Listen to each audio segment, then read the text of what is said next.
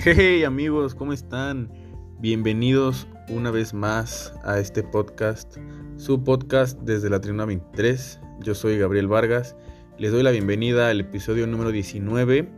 Esta vez estaremos platicando con Regina Escoto, jugadora profesional del equipo de fútbol americano de la Muerte de las Cruces de la WNFC, la Women National Football Conference en Estados Unidos, en Nuevo México. Ojalá que les guste mucho. Estamos platicando de toda su trayectoria, sus inicios, qué tanto ha sacrificado, qué tanto ha logrado y mucho más. Espero que les guste, disfrútenlo. Les mando un fuerte abrazo.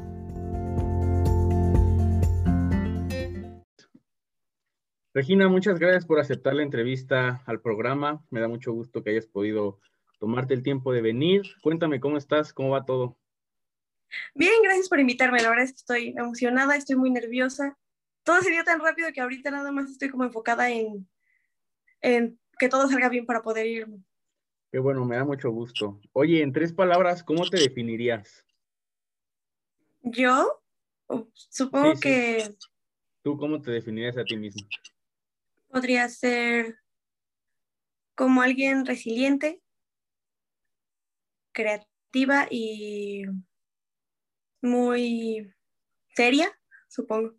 Ok, ok. Y con todo esto de la pandemia que quizás le ha afectado a muchas personas en el mundo, si no es que a la mayoría, ¿tú cómo lo has vivido en cuestión de preparación, de motivación? ¿has, intentado encontrarle todo lo positivo a todo esto? Al principio fue difícil porque justamente nos tocó el inicio de la pandemia en Honduras. Fue todo el, el camino y la travesía de regresar, de poder regresar a México.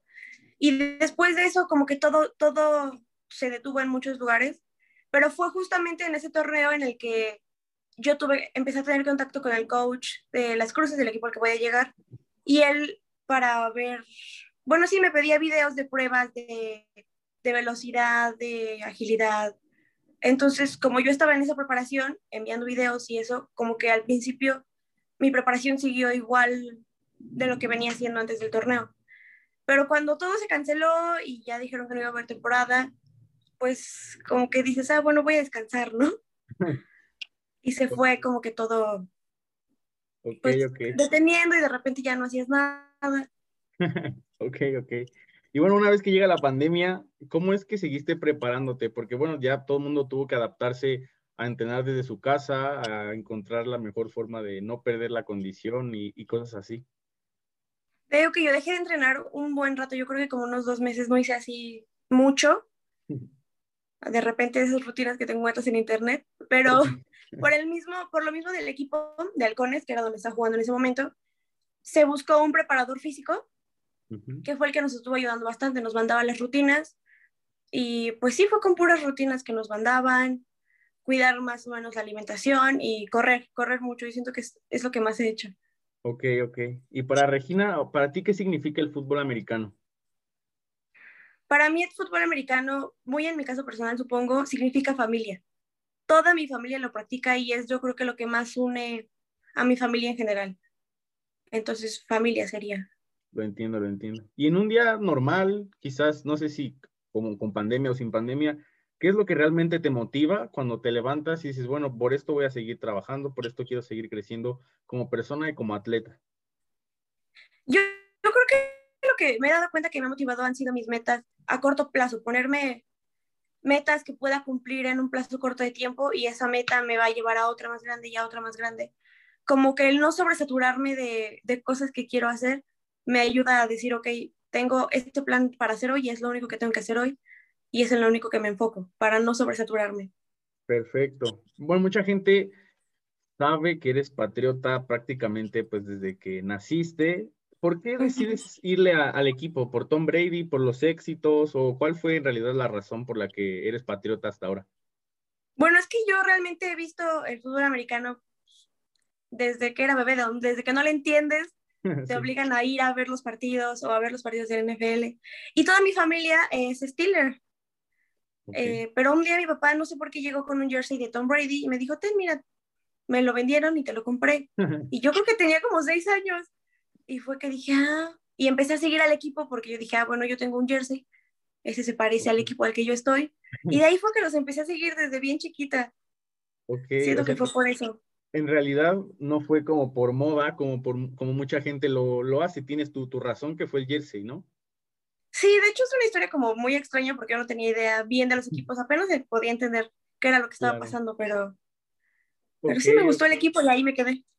Ok, bueno, hasta ahora digo ya sin Tom Brady, pero pues ya tienen su, su legado y todo lo demás. Y bueno, para Regina, ¿quién es el jugador al que siempre has admirado? Dice que decías de pequeña, bueno, yo quiero ser como él o este me gusta por, por lo que hace. El primer jugador que yo vi mucho fue a Julian Edelman, precisamente porque, bueno, mi hermano jugaba con el 11, pero más que nada porque se me hacía muy extraño que se veía muy, muy pequeño en comparación de los demás jugadores. Julian Edelman es realmente, pues, bajito para el promedio de la NFL. Y yo decía, ay, yo me veo así. Como que me hacen burla de que por el número y de que me veía chiquita, siento que ha sido un jugador que, que fue como que el primero que empecé a seguir mucho. Y últimamente Alvin Camara me, me encanta. Me encanta ver nada más todas sus carreras, ver sus highlights. Yo creo que es mi pasatiempo favorito. Ok, y bueno, ya que mencionas lo del número 11, pues en realidad, ¿cuál es la razón por la que tú ocupas el, el número 11? Pues es que realmente mi papá, mi papá ocupó muchos números en su vida, pero entre ellos ocupó el 11. Y después mi hermano, mi hermano empezó a jugar antes que nosotras. Y agarró el 11 y yo decía, es que yo quiero usar ese jersey porque lo usa mi papá y lo usa, mi hermano. Y yo creo que fue por eso, nada más porque, pues como delegado. Ok, ok. Bueno, tiene historia entonces en, tu familia, ¿no?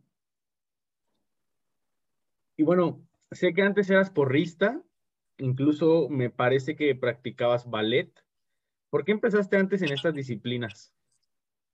En realidad, toda la vida he hecho algún deporte. Yo creo que empecé como con atletismo, luego hice natación, ya no me gustó. Luego fui porrista, fui porrista en Toritos mucho tiempo y dejé de hacerlo porque el equipo se acabó, pero realmente era una disciplina que me gustaba mucho. Y después encontré el ballet. El ballet lo encontré nada más porque una amiga de la escuela bailaba y me invitó a ir con ella alguna vez y lo vi y yo me acuerdo que quedé encantada. Realmente fue una disciplina de la que hubiera seguido, yo siento que eh, pues mucho tiempo, pero como que no, no, no era lo mío. Pues entonces podemos, podemos decir que es tu segunda pasión, por así decirlo. Sí, sí, podría decirlo 100% que sí. Me encanta, por ejemplo, ir a ver, bueno, cuando se podía, venía Elisa Carrillo a, pues ahora sí que su propio auditorio aquí en el Mexiquense, y me encantaba venir a verla. Tenía, de hecho, su beca, de su beca de Elisa Carrillo, y, y alguna vez la conocí. Me gustaba mucho, era algo que me apasionaba de verdad mucho bailar. Oye, qué padre. Bueno, a lo mejor quizás por eso es que eres eh, en parte ágil, ¿no? Tal vez el ballet te ayudó a mostrar un poquito más de, de, habilidad o de agilidad para a la hora de los acarreos más que nada. Sí, yo siento que sí, bueno, más bien siento que me dio mucha, mucha flexibilidad, que siento que es lo que me ha ayudado a ser rápida. Ok, ok. Y bueno, siguiendo en este tema del, del ballet y de tus otras pasiones, ¿cuál es tu mejor recuerdo tanto en el ballet como siendo porrista? Mm, siendo porrista, mis cosas favoritas eran las competencias ONP. Eran algo así como, es como el Nacional de Porristas.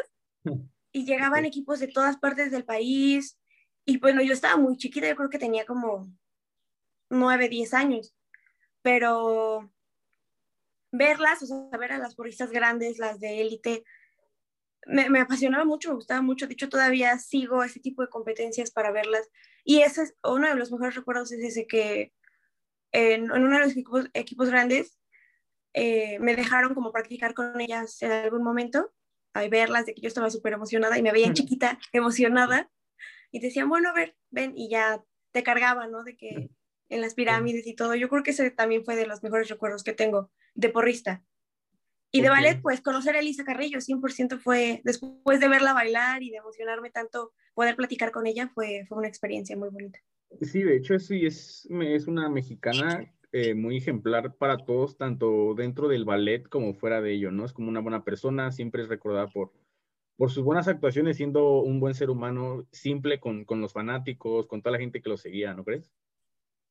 Sí, y a mí, por ejemplo, me impresionaba mucho porque yo me acuerdo que tuve la oportunidad de hablar con ella nada más porque tenía una amiga que era más grande, que ella era así ya, pues bailarina de las pro. Y me dijo, ah, mira, ven, yo la conozco. Y, y, hablamos muy bien y la verdad es que a mí me impresionó mucho saber que era alguien, porque yo sentía que era alguien súper famoso, ¿no? Bueno, o sea, sí era, pero pues para el momento, para mí era como, wow. Sí, claro. Y, y la verdad es que me trató muy bien y se sintió como esa, no sé, como esa confianza, ese cariño. Sí, eso es importante. Uno cuando es chiquito, como que ve a los ídolos hasta acá y es como de wow, o sea, imagínate conocerlos. Y el, me imagino que la oportunidad de conocerla, pues estuvo muy padre. Pues para la edad que tenías, incluso hasta la fecha, pues la cuentas con una emoción, ¿no? Más que nada. Sí, no, hasta la fecha yo creo que ha sido de las cosas, pues que más me han marcado, supongo, en muchas cosas. Respecto a tu familia, es completamente deportista. Me parece que todo el mundo ha practicado fútbol americano. ¿Cómo es que nace esta pasión en tu vida cerca del deporte del fútbol americano? Eh, es que por lo mismo yo siempre estaba en el campo. Yo tengo fotos de bebé en Toritos, en Chapingo, viendo partidos que claramente no entendía, no sabía lo que estaba pasando, pero yo estaba ahí. Pero realmente no me llamaba mucho la atención. Yo me acuerdo que veía a mi hermano, veía a mi papá, y me gustaba estar en los partidos, pero no entendía el juego como tal. Y no fue hasta que mi hermana quiso jugar porque era muy amiga, pues de los amigos de mi hermano, como tienen la misma edad, dijo, ay, yo quiero jugar. Y yo dije, ay, yo también quiero, creo que también quiero. Y lo intenté y, y me fue tan bien, o sea, como que empecé a practicar y empecé a entrenar. Y aunque no lo entendía, yo sentía que, que lo estaba haciendo bien. Ok, sí. Además de que me hice muy amiga de, pues de todo, de toda esa categoría, que al final terminó creciendo conmigo. Sí. Y yo creo que fue ahí cuando me di cuenta de que, de que era buena sin entenderle. ok, bueno, con el tiempo empezaste a, perfeccionar. Y ya que tocas el tema de tu papá, mucha gente sabe que, que, llegó a ser entrenador, que es entrenador, que toda su vida jugó fútbol americano. ¿Tú qué pros o quizás qué contras crees que hay en esta relación de que tu papá puede ser tu papá en tu casa y dentro del campo también puede ser tu coach y te puede gritar al igual que a otras, no sé, 20 jugadoras? Es una, yo creo que ese es un tema complicado, ha sido, yo creo que empezó a ser más difícil cuando, cuando empiezas a ser más grande, porque fue mi coach yo creo que desde los 13, pero ya para los 16 ya era como una relación un poco más complicada porque muchas veces ya ninguno de los dos podía separar esa línea de que en el campo eres coach y en la casa entrenador y se mezclaba raro. Entonces yo creo que uno de los contras es eso, como que no saber bien diferenciarlo a veces y, y actuar como tu papá en el campo o como o como coach en tu casa, eso era como que lo más difícil. Y otra también es eso de que te habla y te regaña como una jugadora, pero como es tu papá, lo sientes muy como un regaño hacia ti, entonces sí es complicado. O también, por ejemplo, si tú tienes problemas con él en la casa de que, ay, ya me fui con mi papá, tienes que ir a entrenar y le tienes que hacer caso a tu coach, aunque esté a tu papá y estés enojada. eso yo creo que ha sido una de las cosas como más difíciles. Pero la pro es 100% que está completamente junto conmigo en, en el proyecto, avanzamos juntos y, y, pues como que me ha unido mucho, mucho a él el hecho de estar en un proyecto juntos. Ok, ok. Y sabiendo que el fútbol americano es como un deporte, bueno, es un deporte de contacto, es fuerte. Antes se creía que las mujeres no se podían, no podían jugarlo, caso que, que, que está 100% comprobado que pueden. ¿Esto llegó a ser un impedimento en tu decisión, lo que eran los golpes, el, los choques y cosas así, al elegirlo? Yo me acuerdo que cuando le conté, a, bueno, la familia de mi mamá es mucho más como, bueno, menos deportista y ese tipo de sentidos. Y yo soy muy apegada como a mis abuelos. Y cuando les conté, casi, casi me prohibieron jugar. Es como que no, es que te vas a lastimar, es que eso te va a hacer daño, vas a terminar toda lastimada y golpeada. Pero, pues como que al momento sí lo piensas, pero me gustaba mucho, como que digo, ya era muy amiga de todos y me gustaba estar ahí. Entonces no lo pensé. Y a la hora de los golpes, ya estando en el campo, sí, ya fue un poco más difícil. Okay. Porque siendo novata, pues a veces es, es, complicado, ¿no? De no saber cómo golpear, no saber qué hacer y que te peguen ya fuerza. Aparte, por toda, bueno, cuando jugué cuando jugué con niños no era corredora, siempre fui linebacker. Entonces, como que te toca golpear con los linebackers, que usualmente suelen ser como los que más golpean del equipo, y yo sin saber qué es lo que estaba pasando, nada más me pegaban por todos lados. Pero al final me gustó, entendí que cómo era, cómo era golpear, cómo era moverme. Y pues yo creo que ya, ya que le agarré la onda, ya era yo la que les pegaba. Claro, pues es que es una adrenalina muy padre. Aparte, o sea, me imagino que ahorita a lo mejor te ayudó eso a crecer, ya que estás consiguiendo un poquito más de cosas el haber practicado 100% con puros hombres. Sí, y, lo he notado muchísimo, porque para mí fue un, gran cambio empezar a entrenar con las niñas, mm. porque como coach de femenil no puedes actuar igual que cuando actúas con los niños, porque las niñas no, no responden a los gritos, tú nos gritas no es como que, ah, bueno, está bien, sí lo voy a hacer, y con los niños sí. Pero más que nada el físico. O sea, la, cantidad de, entrenamiento físico que haces es diferente con mujeres que con hombres. Y la técnica y la velocidad sí es diferente. Entonces, el haberme adecuado a una velocidad o a una fuerza mayor antes de entrar a esa categoría, que en ese caso era como U18 en niñas, sí, sí, noté mucho el cambio. Y me ha ayudado bastante a entender el fútbol de otra perspectiva, supongo. Ok. Dejando a un lado las tres, bueno, los tres deportes que practicaste o que practicas, ¿alguna vez te quisiste, bueno, no sé si probar o, pensaste en elegir otro deporte que no fuera el americano? Sí, eh, yo creo que fue después de que, de que probé ser porrista y que probé el ballet. Me di cuenta que me gusta mucho la gimnasia. En, yo creo que es el deporte que más sigo en cuanto a competencias internacionales. Incluso en Chapingo, pues eh, tiene su equipo y en algún momento, de hecho antes de la pandemia, pues fui a hacer mis pruebas a ver si podía ah, entrar como al equipo para entrenar gimnasia. Me gusta mucho, yo siento que habría sido un deporte que habría elegido 100%. Pues entonces eres muy polivalente, ¿no? Tus habilidades te dan para practicar ciertos deportes y no solamente uno. Sí, siento que sí tengo, bueno, sí podría tener la habilidad de practicar varios deportes, eh, en la escuela también en algún momento practiqué alterofilia. Es que en Chapingo tienes que practicar cuatro deportes o cuatro semestres de deporte a fuerza para poder pasar como la prepa. Entonces en Chapingo busqué varios deportes. Y pues entre ellos alterofilia, también me di cuenta de que, de que podía hacer alterofilia. Pero me gusta, me gusta probar diferentes deportes porque también me dan más habilidades para el deporte pues, que practico, que es el americano. Claro, son, son diferentes perspectivas. Porque, o sea, me sí, ese es el sentimiento que uno cuando practica deporte es muy padre, pero no es lo mismo, no sé, pasar en el emparrillado y luego de repente, por poner un ejemplo, en el fútbol, soccer y luego en la gimnasia, donde es un poquito más de concentración, menos ruido. Entonces son, son emociones distintas, ¿no crees? Sí, y, es, es bien raro, porque por ejemplo, antes de una presentación de ballet, pues tú estás como muy concentrada en, en, cuanto a los pasos y en cuanto a cómo hacer qué cosa y en cuanto a dónde me tengo que parar. Y es una preparación diferente, por ejemplo, a la preparación mental que tienes que tener antes de un partido. Claro. Aparte, como que la emoción es diferente. Yo no, nunca he tenido esa habilidad de, de que como prenderme antes de un partido, de estar como muy eufórica. Soy más de, de, estar seria, de estar muy concentrada, de estar así como, como que si no, no me concentro. No sé, nunca he tenido esa habilidad. Pero, por ejemplo, también es diferente. Cuando era porrista, me acuerdo que me decían mucho de que, a diferencia de los jugadores de americano, nosotros nada más teníamos dos minutos para demostrar cuánto habíamos, cuánto habíamos trabajado durante, pues, no sé, seis meses, que es lo que te preparas para una competencia.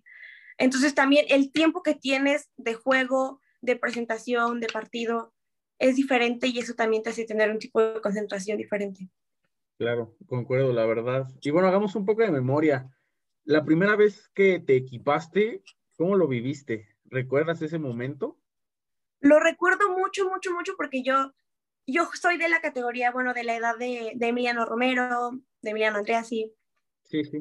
Y, entré con ellos y eh, cuando empecé a entrenar los coaches como que me, me, animaban mucho a hacer las cosas, porque pues veían que era niña y como que me daba pena como hacer los ejercicios o acercarme a los niños, pero empecé a hacer las cosas bien, yo siento, y como que me molestaban mucho con, con, que ya no iba a poder golpear cuando lo hiciera y, y que después me iba a dar miedo y así.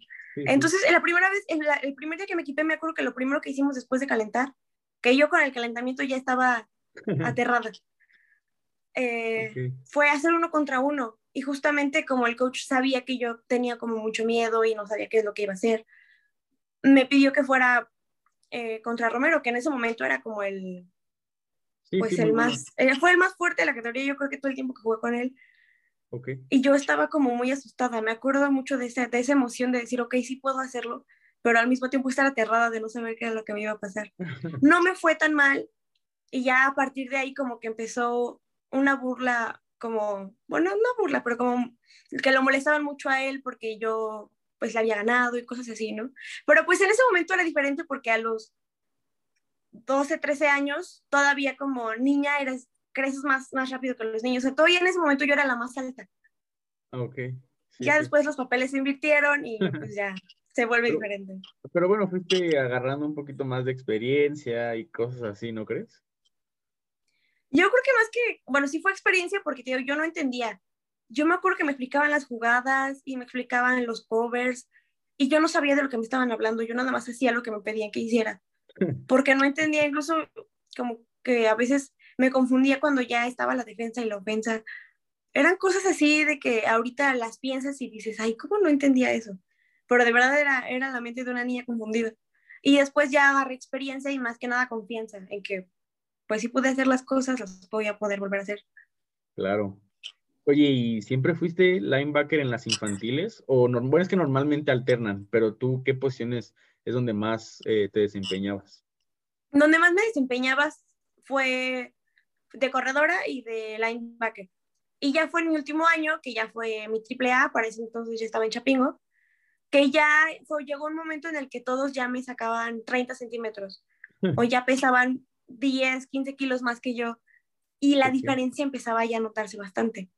Y fue cuando dejé de, de, ser corredora, por lo mismo de... De los golpes. Ajá, de que ya si me llegaban a pegar ya era más riesgoso o más fácil que me llegara a lastimar mal. Entonces fue que dejé de correr y me empecé a especializar solo en ser linebacker. Ok, y una vez que se vuelve tu pasión, el fútbol americano, ¿tu familia cómo te apoyó? ¿Qué tal fue el apoyo de tu familia para animarte, o sea, para darte ese empujoncito para que ya te siguieras con toda la confianza que era entrenar ya al 100%?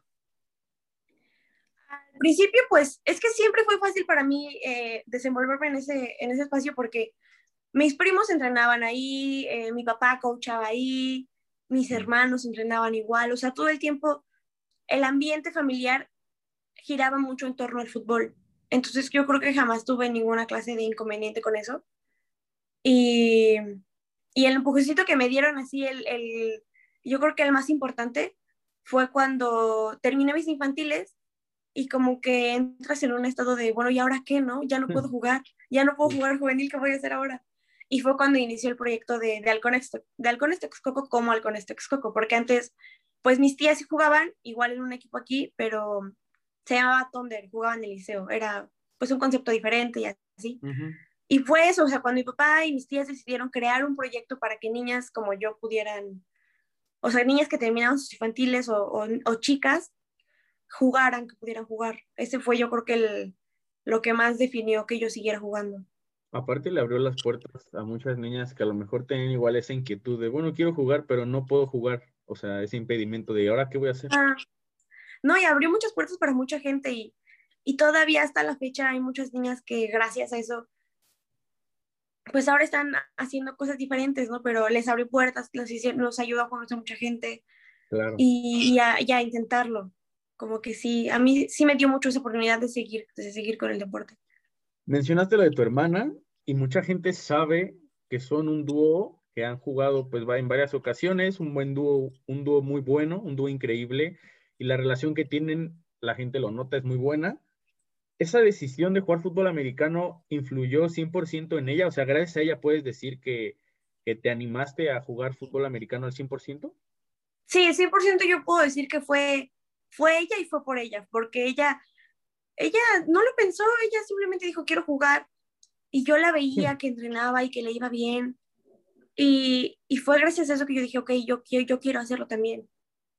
100% fue ella como que la que me impulsó. Y todavía hasta la fecha yo creo que ella es la que, la que más me exige físicamente porque pues todo el tiempo entreno con ella.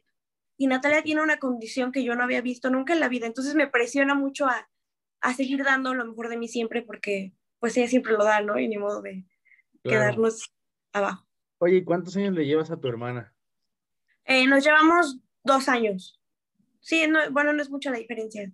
Son okay. dos años. Sí, sí. Y ahora, bueno, respecto a tus inicios en Toritos, sobre lo que mencionas, ¿tú qué es lo mejor que recuerdas o lo que más te ha marcado hasta ahora en tu momento, en tu etapa cuando estuviste en, el club? En, en, Toritos yo creo que fue más que nada el apoyo de los coaches. Los coaches que tuve en mis primeras dos temporadas me hicieron mucho énfasis en que tenía que creer en mí, en que tenía que saber que yo era capaz de hacer las cosas. Y yo creo que ha sido de las cosas que más me han marcado en la vida. Porque fue a partir de eso que me di cuenta de que podía hacer más cosas de las que había pensado algún día que podía hacer. Ok, ya estando en tus inicios en Toritos, o sea, tú eh, en esa etapa donde entraste, ¿tú admirabas a alguien en específico, ya sea jugador o, algún deportista, mujer u hombre, o, fue algún familiar a quien admirabas en ese momento? Eh, yo admiraba mucho eh, en ese momento todavía estaba en la, bueno, jugando en las juveniles. Carlos Ortega. Ah, Lalo, sí. Ah, ajá, Eduardo Ortega. Sí, sí, sí, Y yo me acuerdo que lo veía y a él, a él y a, Diego, Diego Hernández, porque eran como los que estaban yéndose a, a los, a la sub-15, en ese momento pues eran las sub-15, a los sub-17, a torneos internacionales. Y yo decía, o sea, para mí era un wow, ¿cómo pueden hacer eso? ¿Cómo es que llegan a ese nivel? Me acuerdo que en ese momento los admiraba mucho a ellos dos, por lo mismo de que los veía y yo decía, ay, yo quiero hacer eso. Y también a, a Romero. Romero yo siento que era mi, mi ejemplo a seguir en la categoría, era quien yo quería ser en la categoría, porque era un corredor que pues yo decía, es que ¿cómo? ¿Cómo haces eso? Sí, bueno, y hasta la fecha los tres que mencionas se han desempeñado muy bien en el fútbol americano, han sabido explotar sus, sus cualidades, ¿no? Y al final de cuentas también te han apoyado a ti, que también ha sido muy importante. Sí, en realidad yo creo que sí he seguido su trayectoria y también yo siento que eso es lo que, lo que te lleva a ti a pensar en que, ay, bueno, ya yo estoy un paso más adelante y ellos también. Como que ver el crecimiento de todos en, en Texcoco ha sido también como un, pues un impulso para mí, ¿no? Una, una gran motivación. Claro. Bueno, termina tu estadía en Torito y ahora cambias de colores y llegas a Chapingo. Ahí en ese momento seguías decidida ya completamente que el fútbol americano era algo que querías en tu vida, o sea, el resto de tu vida. Sí, ya para ese momento yo, yo ya sabía. Y no era, yo siento que ni siquiera fue una decisión que pude tomar. Simplemente lo acepté y me di cuenta de que iba a ser algo que iba a estar en mi vida para siempre porque fue muy diferente y, y para mí fue algo bien bonito jugar por primera vez en el Palomo, porque el Palomo fue un estadio en el que mi papá vivió toda su vida y toda la gente que tengo alrededor tiene algo que ver con ese campo y vivió de los mejores momentos de su vida en ese campo. Y yo creo que para mí no fue muy diferente. Salir de, de los casilleros, que yo, o sea, yo cuando veía a mi papá o a amigos de mi papá salir de los casilleros a jugar, yo decía, ay, qué padre decir como que todo eso. Y jugar por primera vez en el Palomo me hizo darme cuenta de que yo quería seguir haciendo eso. Ok, o sea, en realidad lo que veías tú de chiquita se terminó convirtiendo en una realidad, porque es como, primero lo ves y bueno, le gritas a los que están jugando y ahora el que te estén gritando a ti, toda la emoción y verlos afuera, ¿no? Me, me, me imagino. Ay, sí, una de las de los, yo creo que ha sido de los mejores, mejores partidos de mi vida fue mi final contra Cachorros de León. Eh, creo que fue doble A o triple A en el, en el Palomo. Yo creo que jamás, ni siquiera cuando había ido a ver los partidos de Liga Mayor o de Juvenil, había visto el estadio tan, tan lleno de gente. Había, mucha, había muchas, muchas personas viéndonos y gritándonos. Y me acuerdo que el partido lo transmitieron por, por, por la televisión y todo. Eh, yo estaba encantada, yo no sabía realmente cómo era posible que hubiéramos llegado a, ese lugar. Claro, pues son bonitas experiencias. A final de cuentas, pues es lo que tiene el deporte. O sea, mucha gente dice, bueno, es deporte, pero no, o sea, el vivirlo, el ser tú un jugador y verlo hacia afuera es como de estoy cumpliendo algo que no muchos logran y, toda esa sensación, todo lo que siente uno dentro, es, es padre, ¿no? Ay, es una sensación. Yo creo que muchas veces ni siquiera tú puedes entender, o sea, tú como persona no puedes entender qué es lo que estás sintiendo, no puedes diferenciar una cosa de otra. Y es mucha adrenalina y mucha emoción y al mismo tiempo muchos nervios. A mí me pasa mucho ahora que, que ya soy eh, pues corredora 100%, ya no, no juego de linebacker casi para nada. Lo que más me, me, pone muy nervioso son las patadas de kickoff. El, el tener que recibir eh, el, el balón en el momento al que inicia el juego, pues es muy difícil porque a mí me tiemblan las piernas, yo no estoy lista y, y pues estás ahí en, en, la primera línea. Aparte es la primera jugada, ¿no? Sí, es, es, la primera jugada del partido, como que no te dan tiempo de, de, analizar que ya inició. Claro, sí, completamente. Bueno, ya estando en Chapingo, ya que tocamos el tema, ¿tú qué diferencia sentiste en tu forma de jugar a como lo hacías en Toditos? ¿Cómo crees que evolucionaste?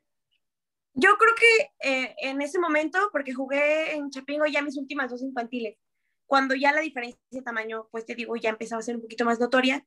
Y yo siento que eh, ese fue el cambio que más noté, que me tenía que empezar a preparar más físicamente de lo que ya me había estado preparando.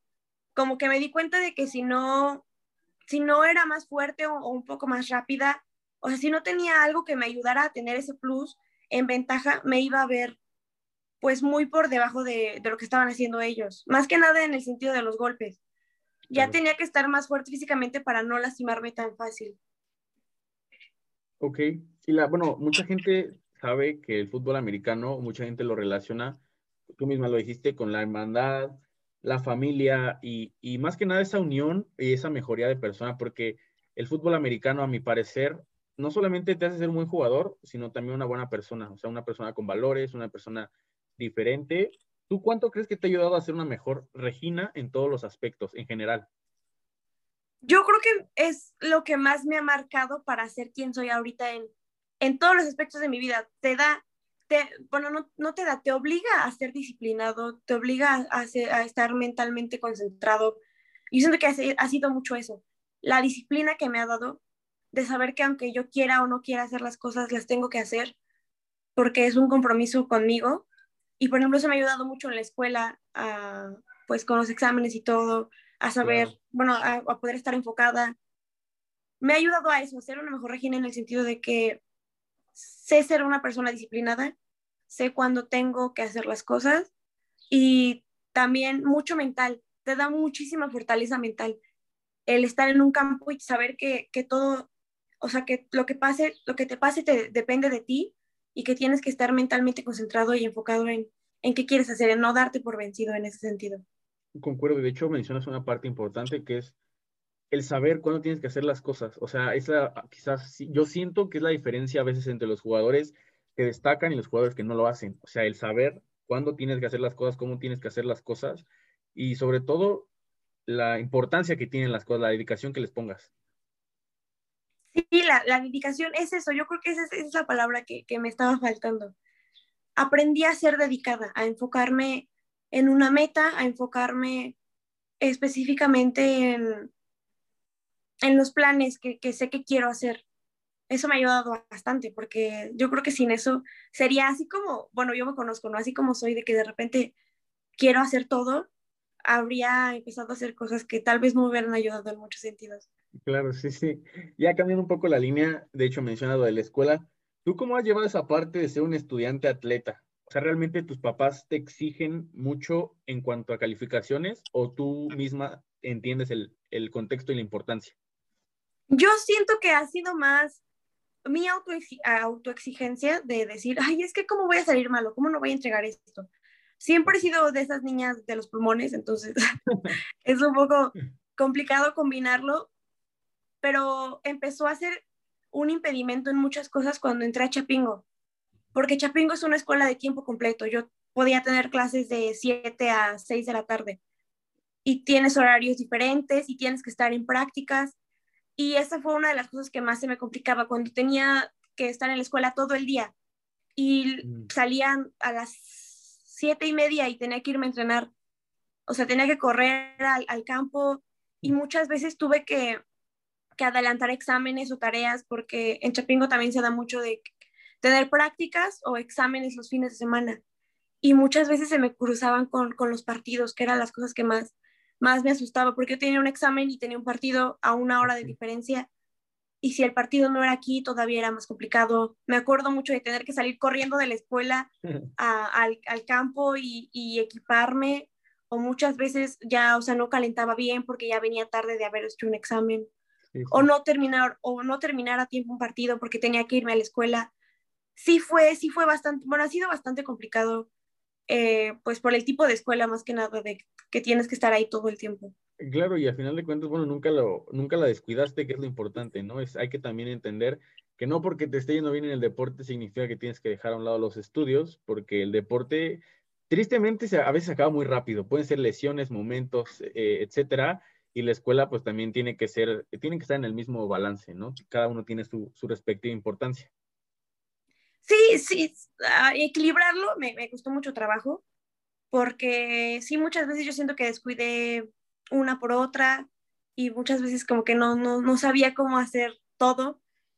Eh, y pero ya, o sea, como que ahorita que ya, de hecho acepté la oferta por el simple hecho de que estamos en clases en línea y, y, y pues para mí no sería un impedimento. Pero es, o sea, es más que nada, yo siento que le, le, he puesto ese empeño a la escuela porque me gusta la escuela, me gusta lo que estudio y mm. sé que es ahí donde quiero desempeñarme, ¿no? Como que es eso en lo que quiero trabajar, lo que quiero estudiar. Y eso ha hecho que, pues, que no sea tan difícil o que no se me haga tan pesado. Ok, eso es importante, eso de, de, que te guste. O sea, el chiste es disfrutar lo que uno hace. Es muy importante. Y ya que tocas ese punto de, bueno, jugador, estudiante, la balanza, el equilibrio, ¿tú qué crees que te hace diferente a los demás? O sea, respectivamente hablando de juego, de personalidad, etcétera. Siento que es el hecho de que soy alguien muy centrada, que, que sé analizar la situación y, y como equilibrarme en ese sentido de, enfocarme en lo que tengo que hacer y cuándo tengo que hacer qué cosa. Siento que eso es lo que me diferencia de, de ser disciplinada y es ser enfocada. Ok, y ya volviendo al tema en Chapingo, ¿cuál es tu mejor recuerdo de haber jugado con ellos? Me imagino que tienes muchos, pero para ti, ¿cuál es el que dices, el, con el primero que te relaciona Chapingo en, en, tu mente? ¿En cuanto a fútbol o en cuanto a escuela? A fútbol, Porque, en pues, sí, a han fútbol. sido cosas diferentes. En cuanto a fútbol. En cuanto a fútbol, eh, ese, ese partido en, en bueno, ese, esa final contra Cachorros de León, te digo, ha sido de, de las experiencias más padres que he tenido porque había muchísima gente.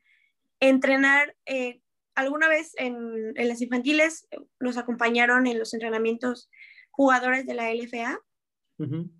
eh, y también me acuerdo que, que, me gustó mucho porque se notó mucho que a ellos les sorprendió que yo estuviera ahí, como que no se notara mucho la diferencia de juego entre los niños y yo. Claro. Y, de, y me apoyaron mucho. Y, pero yo siento que la experiencia más, más fuerte y más que me ha marcado en la vida fue que estuve entrenando como preparación para las pruebas que iba a tener para la selección nacional, con la que jugamos contra la selección de Warriors el año pasado. Uh -huh. Cuando me estuve preparando para eso, estuve entrenando con Liga Mayor. Entrené con Liga Mayor dos o tres meses. Y cuando terminó todo eso, fue justo cuando ellos empezaron a tener sus scrimmage.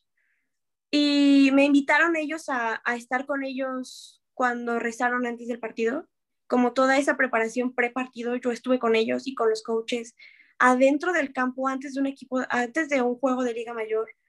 Y yo siento que ha sido de las cosas que más me han marcado en la vida y que más me han gustado de, de estar ahí. Ok, o sea, el vivir la experiencia ya no desde fuera, sino desde adentro, el ver cómo se motivan, cómo hablan, cómo se preparan, ¿no? Ajá, cómo se prepara un jugador de Liga Mayor y saber que estoy dentro de el equipo de Liga Mayor de mi universidad, siento que fue de las cosas que más, más me marcaron. Claro.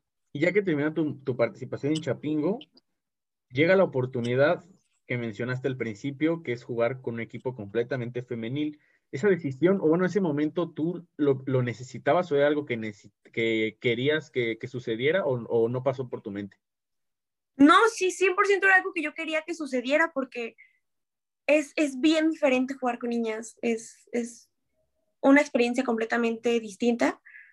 Además de que la decisión la tomamos porque queríamos seguir jugando, no solo yo, sino mi hermana venía después de mí y mis mm. primas y mis tías, y todas queríamos un proyecto en el que pudiéramos crecer en el fútbol americano. Y yo creo que el equipo fue creciendo junto con el fútbol americano a nivel nacional.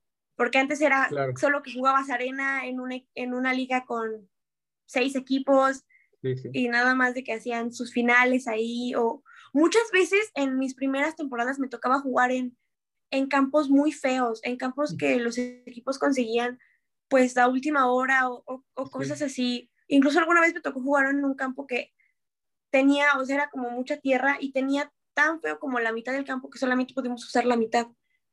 Entonces llegábamos a, a cierto punto y teníamos que voltearnos. Entonces sí, también para mí fue un contraste muy grande, pero me gusta saber que ahora el fútbol americano femenil ya tiene una liga de 11 contra 11 que está bien administrada y, y, bien planteada. Sí, de hecho era el boom y, y, la oportunidad que muchas mujeres estaban esperando y que a lo mejor no, nadie, o sea, lo, era algo que se necesitaba, pero nadie, quizás nadie pensaba que podía irse para arriba tan rápido, ¿no? O sea, porque ha tomado un papel muy importante dentro de todo el país. O sea, mucha gente, muchas mujeres están animando a practicar fútbol americano, pues, al final de cuentas porque es una pasión de muchas personas. Sí, es, es, es, la verdad es que la mayoría de las niñas que están en ese momento, que están en este momento jugando, son niñas que así como yo, toda su familia jugaba. E iban todo el tiempo a ver los partidos y todo el tiempo estaban en el campo viendo entrenamientos y por una u otra razón o no podían o no las dejaban jugar y no tenían esa oportunidad. Y ver que pueden hacerlo y saber que puedes hacer exactamente lo mismo que has estado viendo toda tu vida, te da, te da como una luz, te da como esa inspiración de, de, de o sea, esa emoción. Sí, sí, tienes razón. Ya con, bueno, con bastante experiencia a lo largo de, de tus infantiles y demás, para ti, ¿qué tan difícil o qué tan fácil fue este cambio de pasar a competir como con puros niños a competir con mujeres? Ay, fue, fue muy difícil en el sentido de encontrar eh, esas diferencias. En, en, en ocho, por ejemplo, yo no había jugado ocho y jugar arena pues fue diferente, encontrar la diferencia en cuanto al cocheo y al sistema, porque empiezas a ver un sistema también muy diferente un poco más básico y eso era lo que, pero lo que más, más, más me gustó fue que sí es una hermandad, pero es una hermandad diferente con las niñas. Sí. Como que a mí me gustaba mucho estar con los niños, pero con las niñas te sientes más como afín, yo supongo. Y esa fue de las, de las mayores diferencias que vi.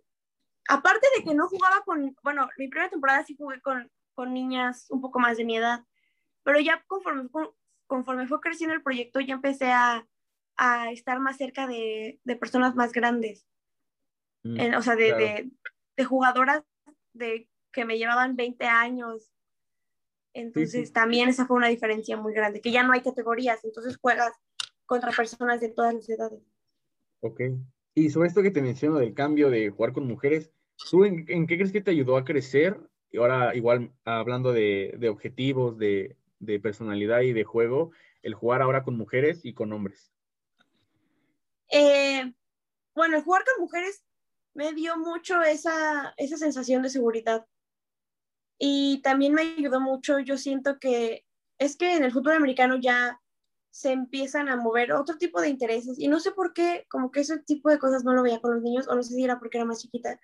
Mm. Y la, humildad, la humildad siento que fue algo que me impregnó mucho el fútbol americano femenil. El ser humilde y estar siempre agradecida por lo que estás haciendo.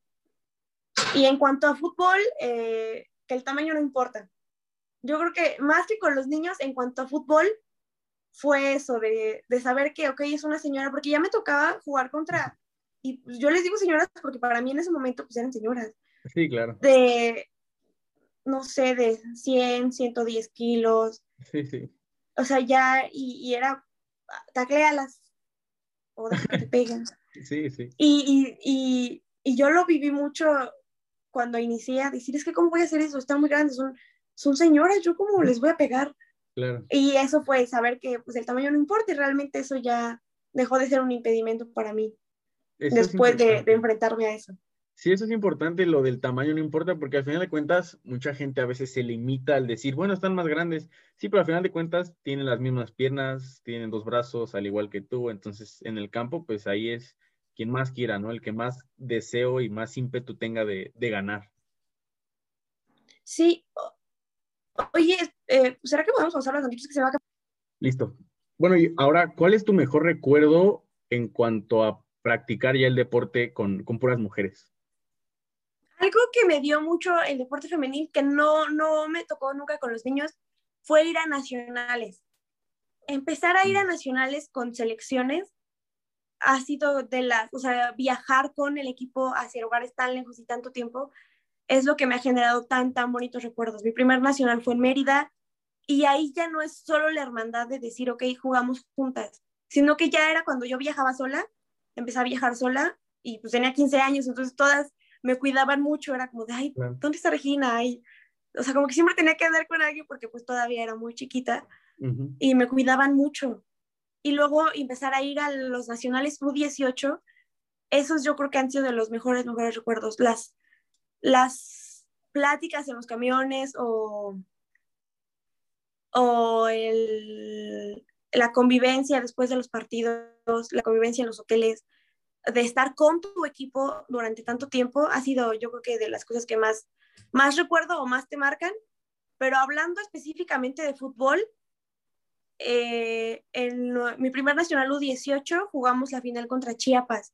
Fue un partido que quedamos 35-36. Y yo creo que sí ha sido de los, o sea, de los recuerdos más fuertes que he tenido porque ha sido de los partidos que más exigencia física y mental me han pedido.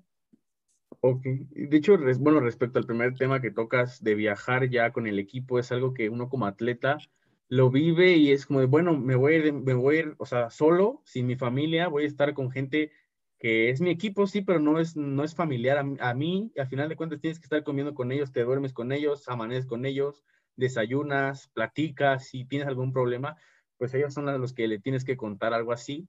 Y respecto a lo segundo, esa parte, bueno, me imagino que era ya medirte con, con las mejores, darte cuenta que así como tú eres muy buena, había otras 10 muy buenas y al final de cuentas es lo que resultaba atractivo, ¿no? Sí, yo creo que fue ese, ese momento, ese parteaguas que tuvo en, el, en mi preparación física. Cuando la primera vez que yo llegué a un nacional, eh, no estaba como en una, no me fui, porque es por ligas, no me fui como con una liga pues muy fuerte en ese momento, no éramos la liga más fuerte, y yo me acuerdo de, estar sentada en las gradas viendo la final de ese nacional, y, fue ahí cuando me di cuenta de que tenía que hacer algo más, de que yo quería llegar al lugar y quería llegar a ser tan buena como eran ellas. Y ellas, la mayoría, esa, ese nacional lo ganó el EXFA y la mayoría de las jugadoras que estaban en el EXFA habían, se habían ido al Mundial de Canadá un año antes. Y yo fue ahí cuando me di cuenta de que quería hacer eso, de que tenía que empezar a, a tomármelo más en serio, porque era ya una meta grande la que yo tenía. Eso es importante también, la preparación que haces para medirte pues con la gente que está arriba, ¿no? Porque es la diferencia, ¿no? El trabajo, o sea, yo, yo, yo soy fiel creyente que a veces el talento sí te alcanza, pero yo creo que el trabajo es lo que te hace destacar, porque yo siento que con el talento en algún momento habrá otros 10 talentosos como tú, y la diferencia ahí será la forma en la que uno trabaja o uno quiere superarse día con día. Sí, porque yo, yo en ese momento decía, bueno, sí, sí puedo correr, sí puedo anotar, pero llegué al Nacional y, y la fuerza era diferente porque te empiezas a enfrentar contra las mejores de cada liga y en cuanto iba subiendo el nivel te das cuenta de que hay cosas que te están faltando, de que tal vez me hace falta más lectura, me hace falta más exclusión, me hace falta más velocidad. Y, y el empezar a medirme con las mejores jugadoras del país fue que me hizo darme cuenta de, de que tenía que prepararme para la mejor. Claro, concuerdo. Y ya que, ya que tocas ese tema, empiezan a llegar más éxitos en tu carrera, empieza a destacar más todavía. ¿Cómo, cómo surge primero tu primera convocatoria under 18? ¿Cómo, ¿Cómo es que pasa todo tan rápido? ¿De qué forma llegaste ahí? Eh, de hecho, llegué al, al Under 18, al primer Under 18 femenil que se había hecho, porque en mm. realidad, te digo, hay tan, tan poquitas niñas en comparación a hombres que juegan ese deporte, que era muy difícil poder dividirlas por categorías. Y el Under 18 se da porque en Monterrey hay un equipo que se llama Borregias, que tenía muchas, muchas niñas chiquitas. Y así como aquí en, en, Halcones, que también teníamos muchas niñas chiquitas, como que no sabíamos bien cómo, cómo jugar sin que nos viéramos tan en desventaja, porque pues, finalmente sí éramos pues más, más jóvenes y era un fútbol diferente. Entonces empezaron a convocar niñas eh, por estados. Esta vez fue por estados, porque por ligas tampoco te daba para poder hacer una selección, aunque era 8 contra 8, es decir, éramos en realidad muy poquitas. Y fue cuando LIFAI, la liga en la que todavía juego, se empezó a organizar para juntar niñas chiquitas, o sea, las niñas que tenían menos de 18 años de cada equipo. Y, y fue, fue justamente cuando llegué a la U18 que me di cuenta de que sí tenía un buen nivel, pero que al mismo tiempo eran las niñas, las niñas de mi edad las que íbamos a, a hacer algo diferente con el deporte. Porque era un fútbol diferente. Se sentía más rápido. Mm. Ajá, claro, claro, sí. Y ahora, bueno, llega, termina esa etapa y llega una etapa que es seleccionada, una etapa que no muchos viven, que muy pocos son los afortunados y esto se debe, es consecuencia de todo el trabajo y todo el esfuerzo que le has, le has puesto, le has dedicado a lo largo de la carrera que llevas dentro del fútbol americano. ¿Cómo es que se da ahora esa, esa noticia, esa selección? Fue, eh, de hecho, eh, después del U18 que el coach Mark Ramírez me ve, me ve potencial, ve que, ve que juego bien y todo, y es mediante la liga que él me contacta a mí y me empieza a contar del proyecto que tiene de Guerreras Jaguar. Porque en, en cuanto a selección nacional, por lo mismo de que hace yo creo que fue, hubo mucha diferencia de la, cantidad de niñas que querían jugar entre el primer eh, mundial y dos, para, para dos años yo creo que ya había el doble o el triple de niñas que jugaban fútbol americano. Entonces, para selecciones o ese tipo de cosas, normalmente siempre se volteaba a ver a las que ya conocían, a las que ya estaban. Y como que nunca se, nunca se, se, se pues, nunca se podían, no, nunca se ponían a pensar en la cantidad de personas con talento que había ya alrededor de todo el país, porque empezaron a surgir ligas en Monterrey, en Torreón, en, en Yucatán, o sea, empezaron a salir muchos equipos de muchos estados y nadie como que pensaba en, en esas jugadoras, porque ya tenías como una base. Entonces, ese era el proyecto del coach Mark, empezar a hacer una selección que sea realmente una selección, o sea, de gente de todo el país y empezar a convocar a, niñas de todos lados. Y, pues a mí me ve que yo pues no soy de la Ciudad de México, no venía de los equipos grandes o de las ligas grandes, y me ve potencial y, y, decide invitarme al proyecto. Con este combinado, porque no, no es tanto como una selección, era más bien como un combinado, empezaron a llegar niñas de muchos lugares, niñas que yo jamás había visto, había conocido, y que te das cuenta que tienen un talento que jamás había visto.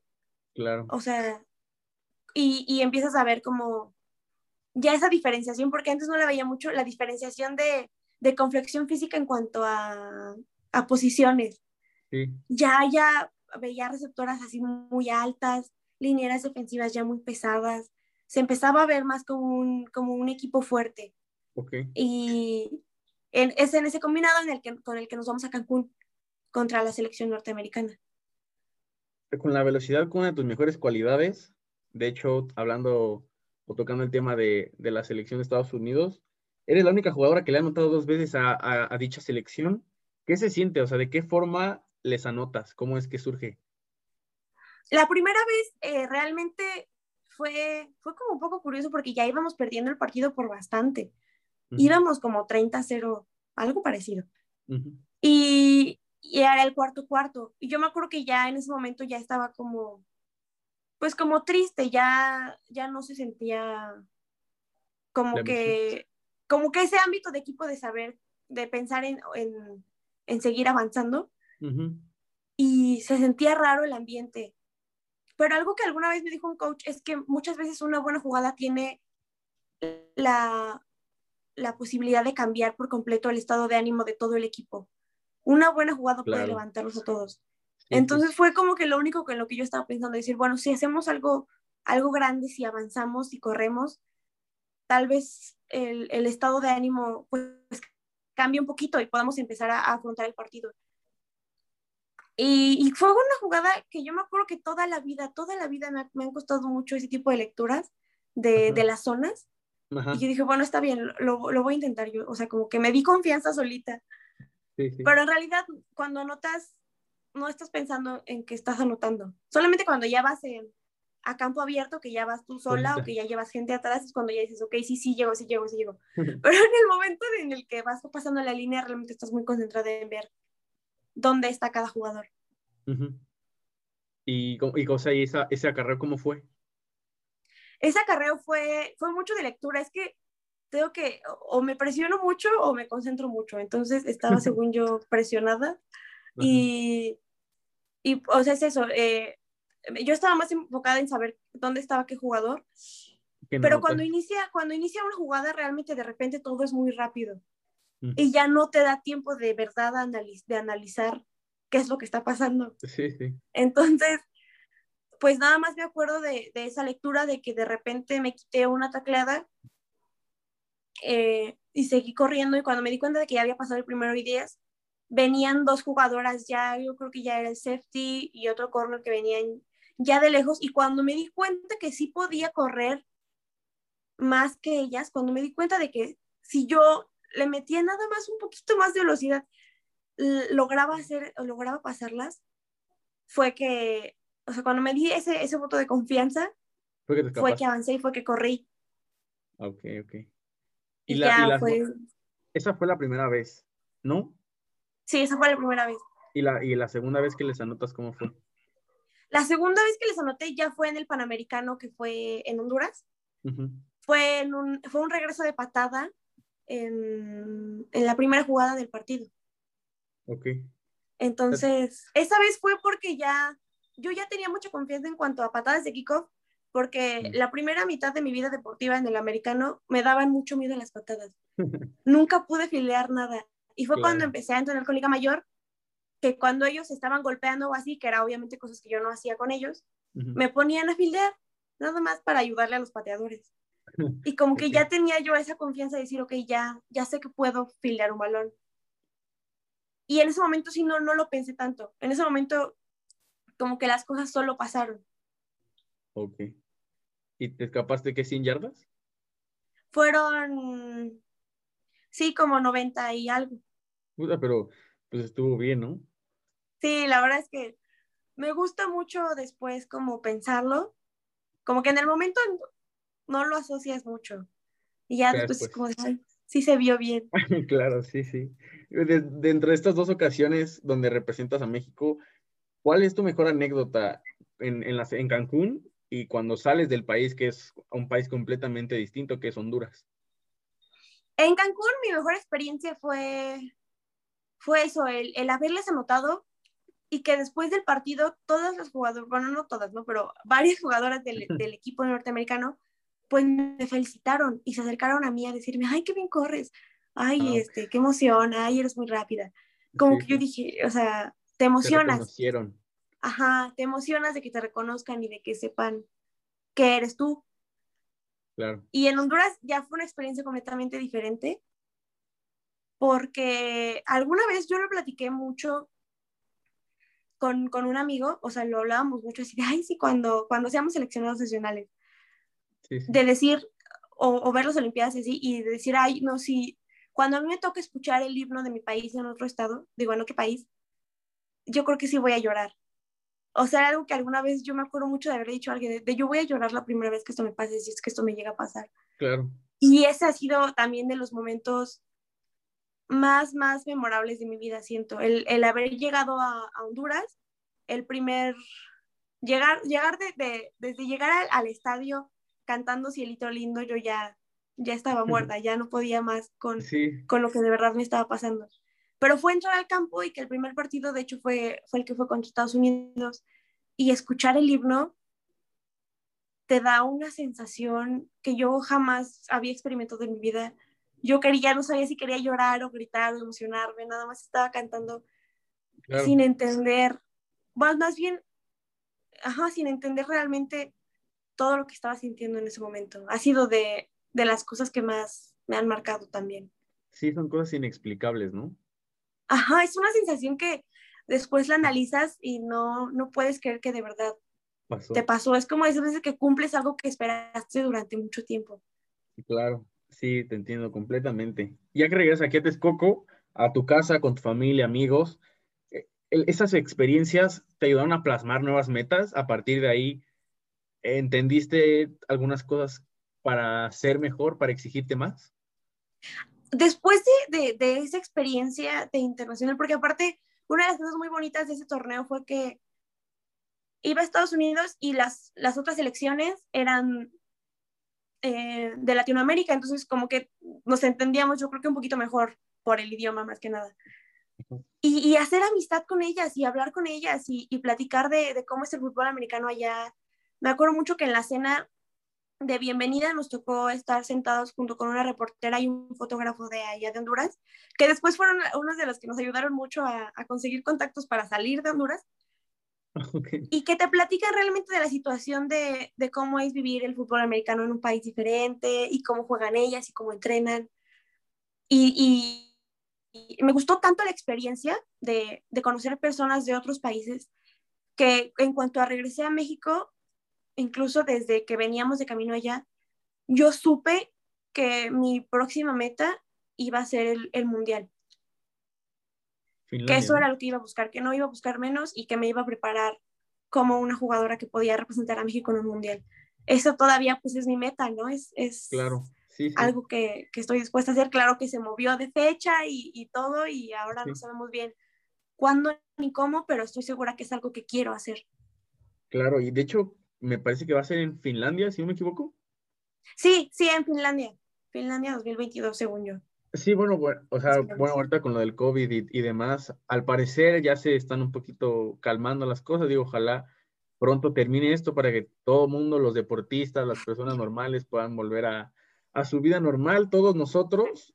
Pero bueno, hasta este punto que platicamos, ¿cuánto crees que has crecido desde la primera vez que jugaste fútbol americano hasta hoy, que eres Regina Escoto, jugadora de la, de la Muerte de las Cruces?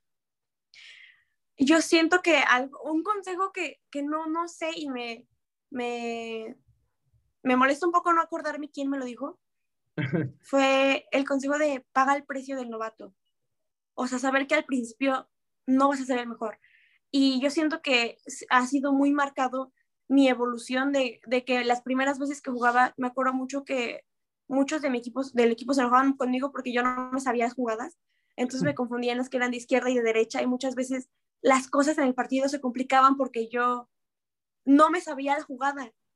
Sí. Y yo decía, bueno, ok, lo voy a intentar después. Y una de las cosas que me marcó mucho fue que cuando empecé a jugar con las niñas, en mi primera selección, selección como tal, eh, jugué entre dos jugadas y corrí cuatro yardas. Y yo dije, es que esto no se me va a olvidar. O sea, como que no me vieron con todavía con la habilidad, el potencial o, o la, la, fuerza para poder entrar más. Y entre dos jugadas y corrí cuatro yardas nada más en, en todo el partido. Dos yardas por acarreo. Ajá, ajá, no, de hecho nada más fue, oh, sí, porque ahora nada más como que era fácil y me tocó bloquear, o sea, algo así. El chiste es que yo dije, esto no se me puede olvidar, porque tengo que trabajar para ser mejor. O sea, esta fue la primera vez que alguien me seleccionó, pero sé que puedo hacer más. Y de pasar de eso a justo un año de diferencia, estarle anotando a Estados Unidos, hace que te des cuenta de que estás trabajando, o sea, de que sí lo estás logrando. Y, de y después, justo un año después, es que ya me seleccionan para irme a las cruces y es todavía algo que más me, me marca para saber que lo que estoy haciendo está dando frutos. Claro, eso es importante. O sea, uno a veces, en general, o sea, no solamente en el deporte, la gente que, que empieza un negocio, que empieza algo nuevo, pues obviamente el, el empezar algo es, es, complicado porque empiezas de cero y es como trabajarle cuesta arriba y empezar a agarrar experiencia, empezar a agarrar tips, cosas así para mejorar. Pero bueno, el tiempo, si eres dedicado y trabajas, te va dando recompensas poco a poco. Sí, es, es, me ha dado mucho esa paciencia de esperar las cosas y de saber que si yo sigo trabajando y me sigo esforzando, las cosas se van a dar. O sea, no desesperarme, decir es que no puedo y no lo estoy haciendo bien y no sé qué va a pasar, sino enfocarme en, en el trabajo que estoy haciendo y, y, saber que las cosas se van a dar porque estás trabajando por ellas. Sí, esa palabra es importante. La paciencia siempre es, es muy necesaria, más que nada, porque el desesperarte, pues al final de cuentas, es, si te desesperas, no es como que ya las cosas vayan a pasar. O sea, simplemente es un bloqueo mental que, o sea, uno se gana solito, ¿no crees? sí, más que nada la parte mental de decir, eh, bueno, más bien de saber que estás trabajando para ti, por tus metas y no desesperarte. Claro. Ahora, hablemos de lo que quizás es el mejor momento de tu carrera o quizás uno de ellos, no lo sé. Una noticia que enorgulleció prácticamente a todo el mundo. ¿Cómo se da tu llegada al equipo de la Muerte de las Cruces de la Women National Conference Football? Fue, eh, digo, la noticia fue, fue muy rápido, las cosas se dieron tan rápido que ni siquiera me dieron tiempo de pensarlo, nada más fue, sí, está bien, me voy. Porque, de, como ya te había dicho, el primer acercamiento que yo tuve con el coach, Willy Ábalos fue ahí en Honduras y después envié mis pruebas, me aceptan en el equipo y luego se cancela todo. Eh, se cancela la temporada, se cancela el proyecto y ya como que yo sí me puse triste, dije, bueno, está bien, ya no se dio, por algo no se dio.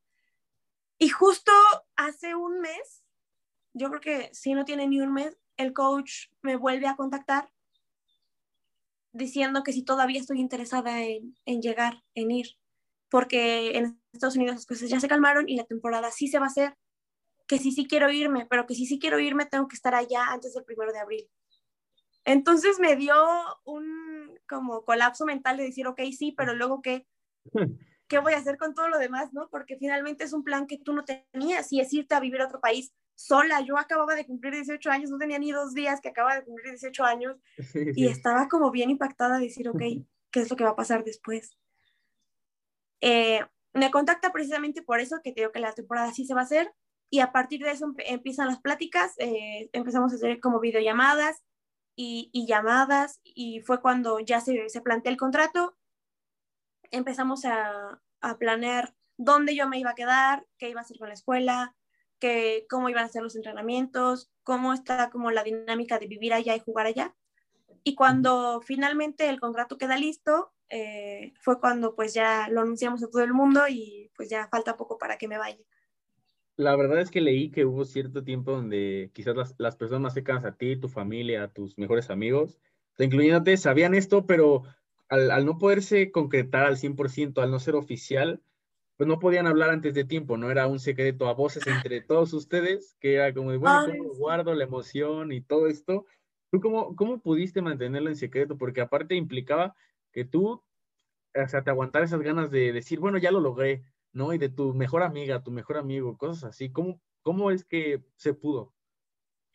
Eh, eh, fue, fue de hecho así como muy extraño porque te digo que se dio justo como cerca de la fecha de mi cumpleaños. Entonces, cuando el coach me dijo, sí, sí te queremos aquí, queremos que te vengas, como que en ese, como que en esas dos semanas yo tuve contacto como con, o estuve hablando mucho como con mi familia o mis amigos, de que me felicitaban o cosas así. Y yo a todo el mundo le quería decir, le quería contar. Entonces, por ejemplo, yo sí le conté, cada vez que le contaba, por ejemplo, a mis amigas o, o a mi familia, de mi familia no sabían todos, nada más sabían como como mis tías o así. Era como que, o sea, voy a hacer esto y esto va a pasar, pero no le digas a nadie. Porque ahí me ha dado mucha pena, aparte de todo, o sea, quería contárselo a todos, pero decía, es que si al final las cosas no se dan, yo ya le anduve diciendo a todos que me voy a ir y no es oficial. Entonces sí preferí, y sí fue difícil porque yo todo el tiempo tenía ganas de contarle a todo el mundo lo que iba a hacer y de lo que estaba, porque estaba en medio de los preparativos pues para irme, ¿no? Con todo lo de la visa y el pasaporte y y mis ganas de irme eran ya inmensas. Entonces yo, sí me costó mucho trabajo guardar el secreto. Y a mis amigas también les costó más trabajo guardar el secreto cuando ya se los había dicho, ¿no? Porque como que todo el mundo se emociona y todo el mundo quiere decirlo. Claro. Oye, ya siendo oficial tu llegada con el equipo en Estados Unidos, ¿tú qué esperas lograr en un futuro? ¿Cuáles son tus metas? En una de las pláticas con las jugadoras, eh, me, me llegaron a hablar de que, porque mi contrato está establecido hasta el 31 de agosto, pero la temporada terminaría la primera o segunda semana de agosto. Entonces, en cuanto a las preguntas que les haces de saber, pues, por qué, está tan, como, el, ajá, por qué tengo como para quedarme tiempo, tanto tiempo después del final de temporada, fue que me contaron que ya para una liga así se hace un, una selección All American de las mejores jugadoras de, de la liga. Y juegan entre ellas y juegan en un estadio, creo que en el ATT, o bueno, en algún estadio grande, se hace ese torneo, es algo así como un Pro Bowl. El All American se hace mucho con los chicos de high school, cuando las universidades quieren verlos, los juntan a todos a mm, jugar un partido entre ellos para ver este, pues quién vale la pena y así en cuanto a universidades, pero en cuanto a niñas es eso. Entonces, yo siento que, que eso me dio, bueno, aparte de un campeonato obviamente con el equipo y, y de dar una buena, una buena actuación con el equipo que finalmente me está abriendo las puertas, a trabajar con ellos, eh, llegar a, a, un All American o alguna, algún tipo de selección, algo así. Siento que esa es la meta, eso es lo que estoy buscando, destacar allá, no solo irme a jugar. Sí, pues pensar en grande, ¿no? Digo, soñar, no está mal soñar, y al final de cuentas has podido lograr varias cosas y ojalá, ojalá que puedas lograrlo, a todo mundo nos va a encantar y bueno, qué mejor que, te, que le vaya bien a, a, una mexicana en otro, en otro país, sobre todo a una texcocana. Sí, yo creo que mucha gente en Texcoco pues se emociona, ¿no? Ya sabes que Texcoco, todo el mundo sabe de todo el mundo, entonces es, es una buena noticia. Bueno, siento que me, me, hizo muy feliz que tanta gente se alegrara con la noticia. Claro, bueno, al final el deporte, el deporte es lo que une, ¿no? Más que nada. sí, bastante. Y la verdad es que como que no, todo, todo pasó tan rápido que no me había dado el tiempo de ponerme a analizar realmente lo que estaba pasando y lo que iba a pasar. Y fue cuando la gente me empezó a felicitar y a hablarme de, de lo felices que estaban por lo que estaba pasando, que me cayó el 20 de decir, oh, ay, o sea, sí es algo importante, sí es algo grande. Claro. Oye, sé que no es sencillo dejar tu casa o estar a punto de, pero en general, ¿qué tal, qué tal estás asimilando todo esto? Porque esto implica sacrificio, decisión, dejar amigos, dejar, eh, no sé, fiestas, entre muchas otras cosas que a veces las personas que también se les presentan estas oportunidades, pues no están listas y por ello es que no cumplen ciertas metas o ciertos sueños. ¿Tú cómo estás asimilando todo esto? Eh, yo siento que no me ha dado tiempo de asimilarlo más bien. Lo que estoy haciendo más es, es prepararme porque yo siento que mental y físicamente estoy bastante bien preparada para el reto, pero emocionalmente yo siento que puede ser el como el eslabón que me haga caer en un par de ocasiones porque soy muy apegada a mi familia, a mis amigos.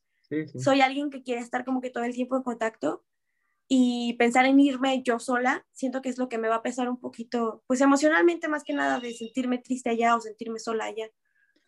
Claro. Entonces, sabiéndolo, sabiendo que eso me puede llegar a pasar, obviamente estoy trabajando en eso, trabajando y pensando en que realmente pues no me estoy yendo para siempre y que en cualquier momento puedo regresar y que las cosas van a estar bien y van a seguir aquí. Entonces siento que asimilar toda esa situación de que me voy a ir y que no pasa nada y que voy a estar bien aunque esté sola allá, es, es como el trabajo emocional que estoy haciendo. Más, pues aparte, aparte de lo físico, obviamente. Sí, de hecho, bueno, o sea, a final de cuentas, eh, creo que esa es la, más la parte más importante, lo mental, lo emocional, porque pues uno es salirte de tu casa, son sacrificios que uno tiene que hacer, pero si puedo darte un consejo, o sea, créeme que, que todo el mundo está, está emocionado y feliz porque te vayas, obviamente no todo el mundo está de acuerdo, no todo el mundo entiende esa parte emocional, porque es como, ay, ¿por qué extrañas? Si está bien facilite. No, no es fácil, uno lo vive de otra forma, pero disfrútalo, pásatela muy bien, y al final de cuentas lo tienes bien ganado, lo tienes bien merecido, y, y vas a ver que el día que regreses, la gente te va a seguir recibiendo con los brazos abiertos y es algo que tienes que tener en mente, que mucha gente a lo lejos te va a seguir apoyando y eso, eso yo, yo quiero pensar que te va a ayudar a, crecer mentalmente, que es lo importante. Sí, va a ser mucho, mucho la parte mental, de estar allá y de saber que no es fácil, pero pues que de todas formas voy a poder hacerlo y que me va a ir bien. Entonces, sí, me va a ayudar y voy a crecer, o sea, y ni siquiera porque quiera, el, el hecho de estar allá y el enfrentarme a ese tipo de pues. situaciones va a hacer que, que tenga que adaptarme. Yo siento que voy a crecer mucho como persona y como jugadora, obviamente, porque el fútbol allá va a ser muy diferente. Yo siento que va a ser otra, otra forma de ver el fútbol después de estar allá, porque finalmente allá se vive del fútbol. Diario. Ellos están metidos en una cultura de fútbol muy diferente a, a, la que se puede ver aquí en México, entonces eso también me emociona mucho, el, el crecimiento como persona que pueda tener cuando me vaya y el crecimiento en cuanto a deporte también. Claro. Oye, tú que tienes experiencia en el deporte, ¿tú cómo lidias con las críticas? O sea, en realidad no con las críticas constructivas, sino con este tema de los haters y, y demás. O sea, las críticas, pues, innecesarias tal vez. A mí fíjate que no me ha tocado. Bueno, yo siento que es porque tengo alrededor a mucha gente que me apoya y realmente nunca me ha tocado alguien que me diga, ay, ¿cómo vas a hacer eso? ¿Te va a ir mal? O sea, como que tirar ese tipo de, de comentarios no me han tocado. Y yo siento que qué bueno que no me han tocado porque, pues, también por la etapa de vida en la que eres súper adolescente, ese tipo de, de comentarios te llegan a afectar un poquito más. Lo que sí me ha tocado mucho es que existen mucho, muchas controversias en cuanto a coaches, ¿no? De, ay, yo te ayudé, ay, yo hice esto, ay. Y como que, como que peleas entre, entre autoridades del deporte que, que finalmente no tiene mucho que ver conmigo, ¿no? Pero que estoy metida en ese tipo de situaciones, es lo que sí se me ha complicado un poquito, porque muchas veces saber qué decir para no perjudicar a un proyecto o a otro, claro. se me ha hecho un poquito complicado. ¿Y cómo mantienes el piso, o sea, los pies en la tierra? Porque mucha gente, bueno, no sé, no sé si mucha, pero hay, hay cierto grupo de personas que conforme van teniendo un poquito más de éxito, van logrando un poquito más de cosas, como que se vuelven una persona completamente diferente y terminan siendo algo desconocido, ¿me entiendes? Sí, sí, sí, o sea, entiendo la situación. Y yo siento que, que lo que me ha ayudado es saber, o, sea, acordarme de cómo empecé o sea, 100% el, el hecho de acordarte de dónde y cómo es que iniciaste esto y de toda la gente que te ha apoyado. Siento que eso, eso ha sido también otro, otro punto importante. Que en cuanto, por ejemplo, yo lo anuncié, mucha gente me apoyó y en eso empiezas como a, a analizar o a recordar toda la gente que te ha ayudado incondicionalmente a lo largo de tu camino como deportista y, y entender y, reflexionar sobre eso te hace realmente poner los pies en la tierra y decir, ok, tengo mucha gente que me apoya y si yo soy lo que soy es porque ha, habido mucha gente alrededor mío que me ha ayudado a ser lo que soy. Y que si yo me, me elevo de eso y empiezo a decirle a la gente que soy yo y solo yo y yo lo logré sola y nadie me importa, nadie me merece, mm, pues siento que ese tipo de situaciones de repente van a hacer que todas esas personas que en algún momento me apoyaron pues se sientan mal, ¿no? De, que yo no estoy dándoles el reconocimiento que se merecen. Claro. Oye, Regina, hay una última sección en el podcast donde yo te doy un, un, ¿qué prefieres? Te doy ciertas opciones o incluso tú respondes con lo primero que, que se te venga a la mente, ¿va? Ok, ok, me gusta. Si no hubiera sido corredora o linebacker, ¿qué hubiera sido? Coreback, 100% coreback. La decisión del número 11, bueno, hablabas de que era respecto al legado de tu, de tu papá, ¿no? Sí, fue por mi papá. Ok. ¿Bloquear o atrapar? Oye, es que no soy muy, muy buena en ninguna de las dos, pero atrapar. ¿Acarreo de 100 yardas y anotar o anotar en la última jugada? Ay, es que depende de la situación, pero yo creo que carreo de 100 yardas. ¿Pizza, hamburguesa, pasta o sushi? Ay, hamburguesa, hamburguesa, sí. ¿Chilaquiles verdes o rojos? Verdes. ¿Cómo te preparas tú antes de un partido? ¿Tienes algún ritual, algo así? Eh, no, nada más me gusta mucho eh, eh, ponerme, bueno, pintarme con el, con el protector. Y, o sea, como darme ese tiempo de estar frente al espejo analizando lo que voy a hacer en el partido mientras decido qué es lo que me voy a poner en la cara, siento que es, es eso, bueno, ese, sería como mi ritual pre-partido. ¿Jugar con frío o jugar con calor? Frío. ¿Honduras o Cancún? no, Honduras, Honduras. ¿Quién es mejor, tu hermana o tu hermano? ¿Quién tiene más cualidades? Ay. Espero no en controversia. Ojalá no, no me escuchen, no, no me digan nada. ¿Chapingo, toritos o halcones? Chapingo. ¿Con qué jugador te identificas? Eh, no sé, me identifico, yo siento que me identifico mucho con, con Julian Edelman. por el tamaño y por, por la trayectoria de que pues empezó, él era quarterback y de repente ya fue receptor y lo meten en ese tipo de cosas. Con, Julia, con Julian Edelman, siento. Ok. De todos los, los uniformes que has vestido, ¿cuál ha sido tu favorito respecto a colores, diseños, etcétera? Yo creo que el de la sub-18 del IFAE, porque son negros con rosa y yo siento que es el color que se me ha visto mejor. si no hubiera sido el fútbol americano tu deporte y ni uno otro que mencionamos al principio, ¿cuál hubieras elegido? Mm, pues si no hubiera sido gimnasia, yo creo que habría, eh, ay, no sé, que ya... Básquetbol, fútbol. Eh, atletismo, atletismo también. Ah, ok. Bueno, estas este, preguntas son por parte de, algunos seguidores del, programa. ¿Qué se siente representar a México? Es una sensación de, orgullo de saber que estás representando algo más grande que tú. Entonces, eso, o sea, el, hecho de saber que es que no eres solo tú jugando por ti, porque quieres, y si haces algo mal, pues ya ni modo, tú te quedas con eso, entonces es como una sensación entre, entre sentir mucho orgullo y emoción y al mismo tiempo mucha presión. Ok. ¿Has encontrado obstáculos por el hecho de ser mujer en el, dentro del deporte? Yo siento que no en cuanto al fútbol americano femenil, porque pues todas somos niñas, pero un poco sí cuando jugué todavía mis últimas temporadas con los niños, muchos tipos de comentarios de, de es que por qué la tienes ahí, por qué la pones titular, si no, no te estás, no te estás sirviendo, no es lo que necesitamos. Ese tipo de situaciones sí, sí se dieron un poco. O en los partidos que los niños de los otros equipos pues te decían cosas. Eso yo siento que ha sido. Claro. Y por último, ¿qué consejo le darías a todas las personas, hombres, mujeres, mujeres, hombres, que quieren seguir luchando por estos sueños dentro del deporte y en general por todas las metas que tiene cada persona?